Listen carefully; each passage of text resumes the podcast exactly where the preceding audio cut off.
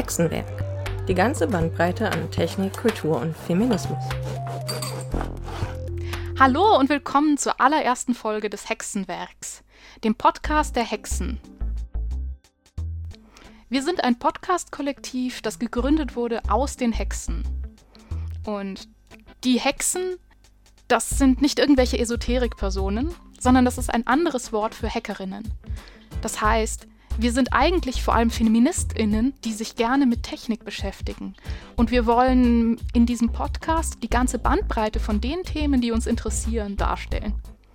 Wir wollen mit vielen unterschiedlichen Menschen sprechen, die alle ihre eigenen Perspektiven auf Technik und IT haben und richtig tiefe Einblicke in einzelne Themenfelder geben können. Dieser Podcast ist für uns also auch eine kleine Ergänzung zu unseren regelmäßigen Frühstückstreffen und die perfekte Gelegenheit, uns gegenseitig alles zu fragen, was wir schon immer mal wissen wollten, weil es einfach so viele spannende Hexen gibt. Ich bin Pico, ich promoviere in Hamburg und spreche heute mit Pekka. Und nein, das sind nicht unsere echten Namen, sondern bei uns ist es total normal, dass wir einen eigenen Namen uns ausdenken können. Einen Nick oder Spitznamen. Viele genießen das total, weil man so das Freizeitleben ein bisschen besser vom restlichen Alltag trennen kann. Und weil wir den Podcast ja in unserer Freizeit aufnehmen, machen wir das auch hier so. Das Thema unserer ersten Folge wird sein, wie man sich Technik selber erschließen kann. Wir haben dafür ganz viele Hexen gefragt, wie sie zu dem Thema Technik gekommen sind. Vor allem bin ich heute aber einfach super neugierig und darf Pekka ausfragen. Sie ist auch Hexe und für mich eine total interessante Bastlerin und Makerin. Hallo Pekka! Hallo Pico! Magst du dich kurz vorstellen? Ich bin Pekka, ähm, ich bin Makerin oder wie ich das auch gerne nenne, Hardware-Hexe. Also jemand, der sich gerne mit Hardware beschäftigt, mit Technik zum Anfassen in dem Fall, Elektronik, ähm, Mikrocontrollern und ein Fable für äh, große Geräte für Rapid Prototyping hat. Und ich arbeite als Redakteurin beim Deutschen Make Magazin, wo ich als Quereinsteigerin gelandet bin. Eine Quereinsteigerin? Genau. Das heißt, du hast nicht immer was mit Technik gemacht. Also mein Lebenslauf ist in der Hinsicht relativ klassisch, dass ich halt irgendwie immer gerne gebastelt und irgendwie kreative Sachen gemacht habe und dann sagen alle, ja, äh, du bist ja ein Mädchen, wie wäre es, wenn du was mit Design oder Kunst studierst?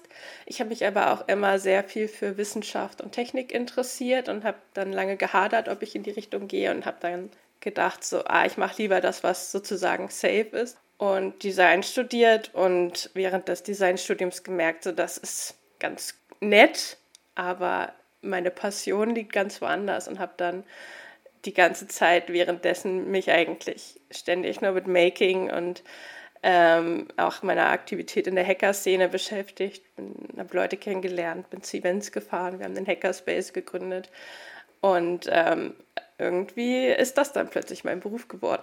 Das ist ziemlich spannend, auch weil es schon sehr auffällig ist, dass es, von, dass es vielen Menschen so geht. Ich kenne auch viele andere Hexen, die mh, hm, erst recht spät gemerkt haben, dass sie sich mit dem Thema Technik ihr, ihr Geld verdienen könnten. Häufig haben sie das dann erst nach ihrem eigentlichen Studium oder ihrer Ausbildung gemerkt und sind jetzt dann eben Quereinsteigerinnen. Obwohl sie schon als Jugendliche gerne Zeit am Computer verbracht haben, wie zum Beispiel Waldwesen. Ich habe äh, Computerspiele schon immer voll gerne gespielt. Ähm, ich habe mit 14 meinen ersten eigenen Rechner gehabt, an dem ich dann auch rumgeschraubt habe, weil er irgendwann nicht mehr schnell genug war und musste Teile austauschen. Ich habe dann aber trotzdem BWL studiert und das war total schrecklich, auch wenn es ein duales Studium war. Habe dabei meine erste nette IT-Abteilung kennengelernt und da dann angefangen, mich mit auch Systemen und Prozessen auseinanderzusetzen und bin dann tatsächlich in ein Softwareunternehmen gewechselt. Ähm, da war ich auch nicht dauerhaft glücklich, aber äh, es hat mich zu meinem heutigen Job gebracht ähm, der mich irgendwo zwischen, als Link zwischen Anwendern und Entwicklern äh, positioniert. Das heißt, ähm, ich vermittle Menschen viel über Technik, ähm, versuche ihnen auch die Angst zu nehmen, für zum Teil auch Menschen, die einen ähnlichen Lebenslauf haben wie ich, also eher so aus der BWL-Ecke kommen, äh, näher an Technik heran, auch an Technikprojekte, an Entwicklungsprojekte. Und gleichzeitig habe ich eben auch gelernt, die Sprache der Entwickler zu sprechen und denen zu erklären, was ich von ihnen möchte. Das ist schon krass, dass da Menschen so motiviert sind, dass sie sich dann nochmal richtig in ein neues Thema, Themenfeld reinfuchsen und dann da so gut werden, dass sie damit ihr Geld verdienen können. Becker, wie erschließt du dir denn Technik gerade selbst? Also für mich ist es am einfachsten, mir tatsächlich ähm, ein Projekt zu suchen, konkretes, auf das ich wirklich Lust habe und für das ich so sehr brenne, dass ich mich nur damit befassen will und alles dazu lernen will, was es gibt. Und das ist für mich dann auch oft ein Weg, mir neue Technologien zu erschließen. Und ähm, mir fällt es sehr leicht, wenn ich zum Beispiel ein neues Gerät kennenlerne, mir schnell zu denken, so, boah, was könnte ich damit bauen? Und im Hackerspace bin ich oft die, die vorantreibt, dass wir neue Gerätschaften anschaffen. Einfach weil ich sehe, okay, es gibt einen neuen 3D-Drucker, damit kann man noch viel feinere Sachen drucken. Damit könnte ich XYZ machen. Oh, es gibt Resinendrucker, sowas brauchen wir unbedingt. Und boah, mit einem Lasercutter, damit könnte ich mir ein Vogelhäuschen lasern. Und äh, mit Software ist es ähnlich. Ich gehe zum Beispiel eigentlich jedes Wochenende auf irgendwelche Outdoor-Aktivitäten und brauche dafür 10.000 verschiedene Packlisten. Und dann dachte ich mir, naja, da muss ich mir jetzt vielleicht mal irgendwie eine App zu bauen, mit der ich nur noch drei Klicks mache, mit irgendwie ich fahre mit Fahrrad und Auto in warmem Wetter äh, an den und den Ort und möchte meine Wandersachen mitnehmen und dann wird die automatisch zusammengestellt. Und das war dann für mich so ein Grund, okay, da setze ich mich jetzt mal hin und lerne das mal. Mhm. Und äh, dann kann ich mir die Sachen auch merken. Wenn ich einfach nur einen Kurs besuche und nicht weiß, was ich dann hinterher damit machen soll, dann geht das zum einen rein und zum anderen wieder raus. Du dokumentierst das ja auch so ein bisschen auf Twitter. Und da konnte man in, in, im letzten Jahr ein wunderschönes Projekt beobachten, nämlich die Book Nukes. Kannst du uns da ein bisschen was drüber erzählen? Ja, das ist auch echt so mein Herzprojekt gewesen. Da haben die Leute immer total gelacht, weil ich immer so morgens um drei dann die Updates geschrieben habe, so äh, kurz bevor ich wieder aufstehen musste zum Arbeiten. Ähm, genau, Booknooks sind kleine Buchstützen, beleuchtete, die so eine Art Diorama zeigen. Also man guckt dann so in das Bücherregal in eine Welt und meistens in eine Welt aus einem Buch. Ähm, in meinem Fall die Stadt der träumenden Bücher von Walter Mörs. Und da habe ich halt mir einen kleinen Plan, eine Skizze gemacht und dann ein halbes Jahr mir die Nächte um die Ohren geschlagen, das Ganze mit dem Vektorprogramm, Open Source Vektorprogramm Inkscape zu entwerfen und dann auf dem Lasercutter zu schneiden und dabei halt auch rauszufinden, okay, wie verändern verschiedene Gravurtiefen und verschiedene Schnitteinstellungen beim Laser dann auch mein Ergebnis wie verändern verschiedene Holztypen das Ergebnis? Wie kann ich das ausnutzen, was ich dabei lerne? Und dann hinterher natürlich auch das Ganze dann mit LEDs zu beleuchten. Ich wollte ursprünglich da noch ein Arduino einbauen, um das ähm, Licht speziell zu steuern. Und dann habe ich aber so die ersten Tests einfach mit Flacker-LEDs und äh, normalen LEDs und einer Batterie gemacht und habe gesehen, das sieht eigentlich schon super aus. Man muss es jetzt auch nicht overengineeren und habe es dann so gelassen. Aber es ist ein wirklich sehr schönes Projekt gewesen und auch genau die Sorte Projekt, die ich meine, wo du halt aufstehst und darauf brennst, daran weiterzuarbeiten und gar nicht ins Bett gehen willst. Und äh, das ist ein wunderbarer Weg, um Sachen zu lernen, sich anzueignen. Wir tun da auf alle Fälle Links in die Show Notes, weil einem geht da echt das Herz auf, wenn man sich das anschaut. Gerade auch, wenn man die Bücher kennt. Bücher sind ja auch bei den Hexen immer wieder so ein Thema. Mm, ich glaube, dass es von außen manchmal so aussieht, dass sich Tech-Nerds immer nur mit digitalen Geräten beschäftigen. Aber gerade bei den Hexen haben wir auch total unterschiedliche Hintergründe. Nerren zum Beispiel hat was ganz anderes studiert und zum Thema Technik fällt dir das hier ein. Für mich ist Technik zum Beispiel als Germanistin und Philosophin, die ich ja im Bachelorstudium auch irgendwie geworden bin, vor allem dieses Techne, wie es so schön heißt, äh, aus äh, dem ursprünglichen Begriff. Und das ist eigentlich einfach das, das Handwerk, Dinge zu tun. Ähm, und deswegen sehe ich Technik nicht unbedingt nur auf der informationstechnologischen Ebene, sondern auch in vielen anderen Bereichen. Und zur Technik gekommen bin ich überwiegend darüber, ja, Dinge selber machen und ausprobieren und äh, sich kreativ damit befassen. Und deswegen beschäftige ich mich heute auch in dieser Definition von Technik ganz viel mit äh, allem Möglichen, was man mit der Hand machen kann. Also Handwerk im Sinne von Handarbeit vielleicht auch. Also Sticken, Häkeln, Nähen. Äh, aber auch damit, ja, neuestens mit dem 3D-Drucker. Äh, mit ein bisschen Python, aber mir fehlt immer die Anwendung. Deswegen fällt mir das immer aus dem Kopf raus. Ähm, und halt zum Beispiel mit Podcasten. Wie kriege ich den Klang vernünftig hin? Äh, was muss ich wissen, um etwas machen zu können, das andere Leute gerne hören? Für Närrin sind Computer also auch einfach ein Werkzeug, um kreativ zu sein. Aber nochmal zurück zu deiner Geschichte, Pekka. Du interessierst dich ja auch ga für ganz unterschiedliche Bereiche. Gibt es da eigentlich Unterschiede zwischen Hardware und Software und Maker-Kram?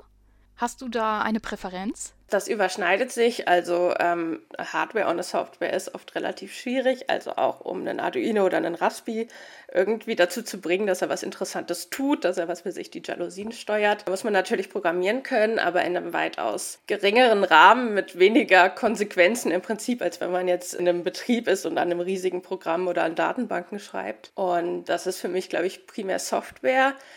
Dann Hardware, finde ich, ist halt sehr elektroniklastig und beim Maken, finde ich, kommt halt noch eine dritte Komponente rein, das ist Crafting, was halt seit jeher sehr auch von Frauen geprägt ist und was ich halt auch einen ganz wichtigen Teil der Maker-Szene finde, dass man halt sagt, okay, wir kombinieren das alles. Wir sagen nicht, okay, Hacken hört bei Hardware auf, sondern man kann auch beleuchtete Kleidung machen oder ich darf blinkende Ohrringe haben und so. Und da muss ich nicht sagen, der Teil ist jetzt uncool, sondern das ist ein großes Ganzes. Darum ist, glaube ich, tatsächlich die Maker-Szene oder das Making so mein, mein Lieblingsspielbereich. Wir haben da jetzt schon ganz viele Fachbegriffe gesagt, die wahrscheinlich die meisten kennen.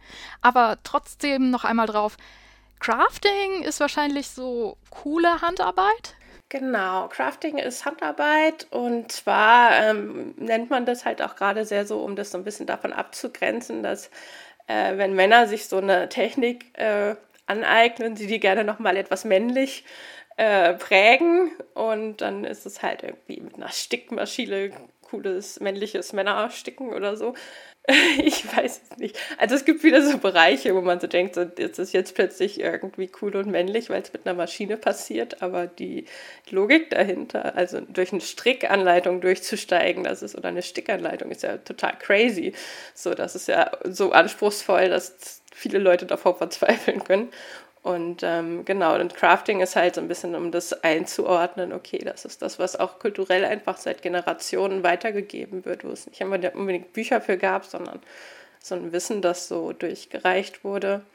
Und was halt auch total wichtig ist zu erhalten und zu sagen, das pflegen wir und da dürfen wir auch stolz drauf sein. Zwei Fachbegriffe aus der ganz anderen Ecke waren Raspi und Arduino.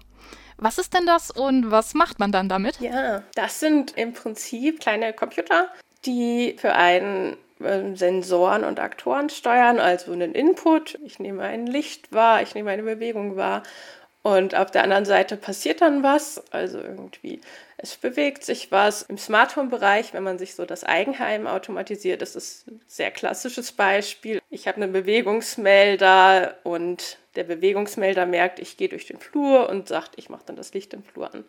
Und für sowas kann man Geräte wie ein Raspberry Pi oder ein Arduino gut benutzen. Und da muss es gar nicht ein ganzer Computer oder Laptop sein, der da arbeitet. Und das sind auch tatsächlich ganz schöne Beispiele für, wie kann man sich Sachen selber beibringen, weil Arduino halt tatsächlich für genau diesen Zweck entwickelt wurde, weil früher halt Elektronik nur für Unis wirklich erschwinglich war und Privatpersonen sich da gar nicht reinarbeiten konnten, wenn sie keinen akademischen Hintergrund hatten. Und das ist halt, seit es Arduinos gibt, ganz anders. Die kann sich jeder, fast jeder leisten mit irgendwie 10, 13 Euro und damit eigene Projekte erstellen. Und da gibt es im Internet auch unglaublich viele Ressourcen und Ideen und auch Bücher irgendwie mit Raspi-Spielen für Zwölfjährige. Das heißt, das ist super niedrigschwellig. Okay. Und noch ein Wort, das vorgekommen ist und das wir ständig benutzen, ist Hacken. Was ist das eigentlich, dieses Hacken? Tja, also für mich und ich glaube auch für sehr viele Menschen aus der Hacker-Szene ist das wirklich einfach der kreative Umgang mit Technik und sich Technik aneignen. Also nicht zu sagen, okay, ich kriege hier so eine Blackbox und ich akzeptiere die so, wie, es, wie sie ist. Ich akzeptiere meinen Rechner so, wie er ist. Ich akzeptiere ähm, meine Geräte so, wie sie sind. Ich akzeptiere meinen vielleicht smarten Fernseher so, wie sie sind, sondern zu sagen, so, nö, ich habe das gekauft. Ich darf das auf mich selber personalisieren. Ähm, ich kann damit im Prinzip machen, was ich will und ich mache das auch. Also ich gehe da einfach ran und ich mache es mal auf und ich gucke mal rein und ich verstehe, wie das Gerät funktioniert. Und das kann man in ganz vielen Bereichen machen. Also ich empfinde mich immer schon als Hackerin, wenn ich mein äh, Neo-Tastatur-Layout äh, eingestellt habe. Ich sehe, haben wir das alle. genau, weil ähm, das ist ein total guter Schutz vor anderen Hackern. Im Prinzip, die sitzen dann davor und denken, man hätte da irgendwie Magie auf den Tasten und sind komplett ausgeschlossen aus einem Gerät. Und das ist halt der Punkt, wo ich sage, so, warum muss ich eigentlich akzeptieren, dass mein Tastaturlayout irgendwie mir vorgegeben ist als Querz? Dabei ist es nicht mal besonders ergonomisch. Nö, ich sage, ich mache das so, wie ich möchte. Ich nehme das Betriebssystem, das ich will. Ich benutze die Hardware, die ich will.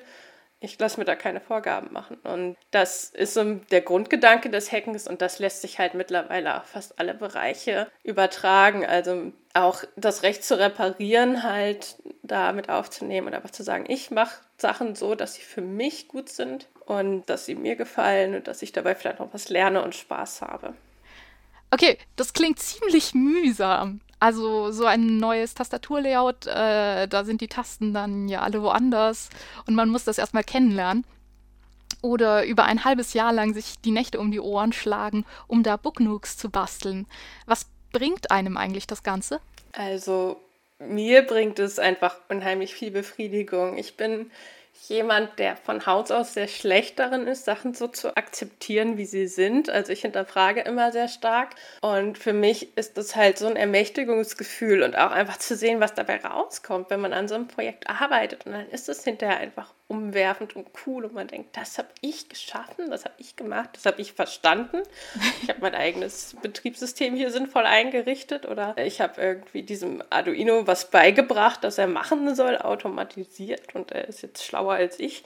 Das schüttet so viele Glückshormone aus. Und was halt auch toll ist, ist, dass es halt auch so eine Szene ist, wo alle dann mitfiebern und sich freuen und sagen, das ist ein tolles Projekt, erklär mir, wie das geht, bring mir das bei. Und für mich ist auch dieses dann anderen das beibringen und deren leuchtende Augen sehen, auch was, was mir irre viel Spaß macht.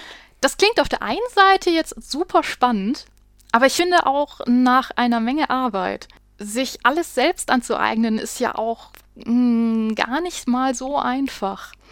Ich weiß, dass eine andere Hexe, die Jane Pie, wahnsinnig gerne Sachen auseinander nimmt und sich da wirklich tief reinfuchst in Dinge, von denen sonst erstmal niemand so genau versteht, wie sie eigentlich funktionieren. Sie war schon in der Schule gut in Mathe, wollte das dann aber nicht studieren, sondern was Praktischeres und hat einen Bachelor in Ingenieurswesen gemacht. Und jetzt findet sie ihren Bürojob aber nicht mehr so spannend, sondern will mehr Richtung IT. Sich das alles selbst beizubringen, ist schon auch eine Herausforderung. Meistens stehe ich vor einem Problem und finde dann raus, was ich dafür wissen muss, können muss und bringe es mir bei wenn ich was nicht weiß und äh, was rausfinden muss, befrage ich das Internet, solange bis es mir sagt, was ich brauche und dann probiere ich es halt aus. Was Software angeht, ist es tatsächlich ein bisschen problematisch. Ich versuche es halt auch mir irgendwie selber beizubringen, habe dadurch das Gefühl, überhaupt nichts zu können. Und wenn ich dann was programmieren muss, das ewig vor mich herzuschieben. Und wenn ich dann erstmal drinstecke, dann funktioniert es. Das Anfangen ist das Schwierigste. Ich habe mich tatsächlich jetzt vor einem Jahr in etwa mal zu so ein paar Informatikvorlesungen an der Fernuni Hagen angemeldet, um da irgendwie mal so ein Grundgerüst drunter zu kriegen. Und es ist faszinierend, weil es geht viel um Sachen, von denen ich schon mal gehört habe, aber wo dann der Groschen fällt, weil es alles irgendwie zusammenpasst. Mittlerweile hat Jane bei ihren Bürojob gekündigt und beschäftigt sich beruflich mit Robotern, was ihr echt viel Spaß macht. Wenn man das mit dem Anfangen also einmal schafft und dranbleibt, dann geht's auch. Aber Pekka, was findest du denn ist besonders erschließbare Technik? Also womit können wir anfangen? Tja, das kommt so ein bisschen drauf an, was einen eh schon packt. Also ob man sagt, okay, ich habe gerne was irgendwie zum Anfassen. Ich mag, wenn es hinterher blinkt und leuchtet oder äh, ob man eher sagt, okay, ich äh, habe einen guten Zugang zu Software und ich habe irgendwie zwei linke Hände. Für mich war der Zugang zu Hardware immer leichter, weil ich halt gerne was mit den Händen mache und da ist es wirklich am einfachsten, wenn man mit einem kleinen Mikrocontroller startet. Es gibt die auch schon für Kinder und Jugendliche mittlerweile, sowas wie den Calliope. Das ist wahrscheinlich, wenn man erwachsen ist, fühlt man sich da schon fast ein bisschen veralbert. Aber ein Arduino ist zum Beispiel super als Startprojekt. Da gibt es halt unheimlich viele fertige Projekte im Internet, die man einfach nachbauen kann und die funktionieren und wo man sofort die Endorphinausschüttung hat. Und von da aus kann man dann sich gut weiter hocharbeiten und was vielleicht beim Raspberry Pi machen. Aber bis dahin bringt man schon sehr viel zum Leuchten und Blinken und Bewegen. Und in Sachen Software, es gibt viel Einsteigerprojekte, es gibt auch viel Förderung, was sich auch immer sehr anbietet und was, glaube ich, für mich auch das ist, was mich wirklich reingezogen hat, ist in den Hackerspace zu gehen oder in den Makerspace zu gehen und da einfach zu gucken, was die anderen so machen und sagen, ey, das ist cool, erklär mir das mal. Was, was machst du da? Wie funktioniert das? Kannst du mir das beibringen? Und wo findet eins Hacker- und Makerspaces? Es gibt in den meisten etwas größeren Städten gibt es Hacker- und Makerspaces. Kann man im Prinzip einfach mal googeln. Die sind ein bisschen unterschiedlich aufgebaut. Mein Hackerspace, der Stratum 0, ist sehr offen aktiv. Man kann da, wenn keine Pandemie ist, zu jeder Tageszeit einfach vorbeischauen und dann führt einen jemand rum und erklärt alles. Andere solche Orte sind ein bisschen geschlossener, haben spezielle Öffnungszeiten für Besucher oder man muss sich vorher anmelden. Und es gibt, was ich auch sehr cool finde, auch sehr spezialisierte Hacker- und Makerspaces. Ähm, also es gibt in Berlin, glaube ich, den Heart of Code, die zum Beispiel nur für Frauen und NB-Personen etc. zugänglich sind, wo also Männer nicht unbedingt erwünscht sind und wo man sich wahrscheinlich sehr gut aufgehoben fühlt, wenn man sich unwohl fühlt in so einem reinen Männerhaufen, den halt Hackerspaces da auch zu bieten haben. Das ist ja super interessant. Mhm. Welche Technik möchtest du dir eigentlich noch erschließen? Also, worauf freust du dich noch? Tja, also ich habe angefangen, mich äh, ein bisschen mit Fräsen zu beschäftigen. Und Fräsen sind auch CNC-Maschinen, wie zum Beispiel 3D-Drucker oder Lasercutter. Das heißt, da bewegt sich etwas auf zwei Achsen im Raum hin und her. Und in dem Fall halt etwas mit einem kleinen Dremel im Prinzip unten dran und damit kann man Holz entweder gravieren oder ausschneiden. Das fand ich bisher immer so ein bisschen holperig im Umgang und dann habe ich gesehen, was es mittlerweile für irre CNC-Fräsen gibt, was die für Features haben, dass man die im Prinzip auf jede Fläche bringen kann und jetzt bin ich plötzlich im Boot und habe da total Bock drauf. Okay, dann wollte ich jetzt als allerletzten Punkt noch einmal so die Gender-Perspektive einnehmen und fragen, was hat sich Technik selbst erschließen eigentlich mit Feminismus zu tun? Tja, ich habe den Eindruck, dass es oft schwer fällt, sich erst in so eine Szene reinzufinden. Also ähm, für sich selber das Label auch irgendwie Hexe, Makerin, ähm, Hackerin anzunehmen. Zu sagen, ja, das bin ich, ich mache das. Und dann auch ähm, halt die passenden Ressourcen zu finden, ohne Vorteilen zu begegnen. Es ist halt schon oft so, wenn man sagt, hey, ich würde gerne dieses Gerät bedienen können, ich würde gerne dieses System verstehen, dass einem dann so, naja, kannst du eh nicht oder ich fange mal hier bei Null an, das ist die Welt, so funktioniert die, begegnet und das dadurch sehr ermüdend ist, sich Ressourcen zusammenzusuchen und Sachen zu lernen. Und je mehr Frauen und Envies und generell diverse Personen wir sind einfach in dem Bereich, desto einfacher wird es sich auch gegenseitig zu erreichen und sich zu bereichern und sich auszutauschen. Und darum finde ich, spielt es schon eine große Rolle. Mm, ich habe auch bei meinen Touren durch Hackerspaces wahrgenommen, dass man sich einfach viel wohler fühlt, wenn man eben nicht das Gefühl hat, dass man eben die eine Person ist und eben beweisen muss, dass die ganze Gruppe, für die man steht, nicht so ist. Und, und da ist es viel schöner, wenn man ja Leute hat, wo man sich auch identifizieren kann. Genau Bei unserem Hackerspace ist das sehr schön. Wir haben sehr viele aktive Frauen und ein sehr positives Klima. Und da merkt man auch, dass wenn neue Menschen dazukommen, die automatisch gleich ein bisschen entspannter sind und sagen, ah, guck mal, da ist jemand, der ist so wie ich. Damit kann ich mich identifizieren. Die Person hat auch ein ähnliches Hobby wie ich und da haben wir gleich einen Bezugspunkt. Großartig! Dann vielen, vielen Dank für die super interessanten Einsichten. Und hast du noch etwas, was dir auf der Zunge brennt? Ja, also ich finde es total wichtig, wenn man sich was selber beibringen will und was lernen will, was was einen vielleicht auch einschüchtert oder was irgendwie sehr speziell ist, dass man als Frau all diese Ressourcen annimmt, die einem geboten wird. Also die sind für einen speziell wirklich da, all diese Hackathons, ähm, Jugendförderprogramme wie Make Your School, Jugendtakt etc. legen so viel Wert darauf, dass da Frauen und diverse Personen einfach teilnehmen. Die Angebote sind da, es gibt Förderungen in verschiedenster Form und die muss man sich nur nehmen. Und viele haben Angst davor, das zu machen und zu sagen, ja, ich bin gemeint, genau, ich soll hier was lernen und vielleicht klappt das nicht bei jedem Ding, wo ich, wo ich mitmache, super, aber da kann man so viel mitnehmen und man hat das Anrecht darauf, also sollte man das auch einfach ausnutzen. Dann vielen Dank, Pekka, und vielen Dank fürs Zuhören bei unserer ersten Folge Hexenwerk. Wir packen alle spannenden Links und Begriffe zum Weiterlesen auch in unsere Shownotes und freuen uns schon auf die nächste Folge. Wenn ihr Themenideen habt, uns Feedback geben wollt oder mehr über die Hexen wissen wollt, könnt ihr uns eine Mail schreiben an podcast.hexen.org. Beim nächsten Mal geht es dann um das Informatikstudium. Bis dahin, viele Grüße und immer dran denken, Technik ist, was wir draus machen. Tschüss! Tschüss! okay.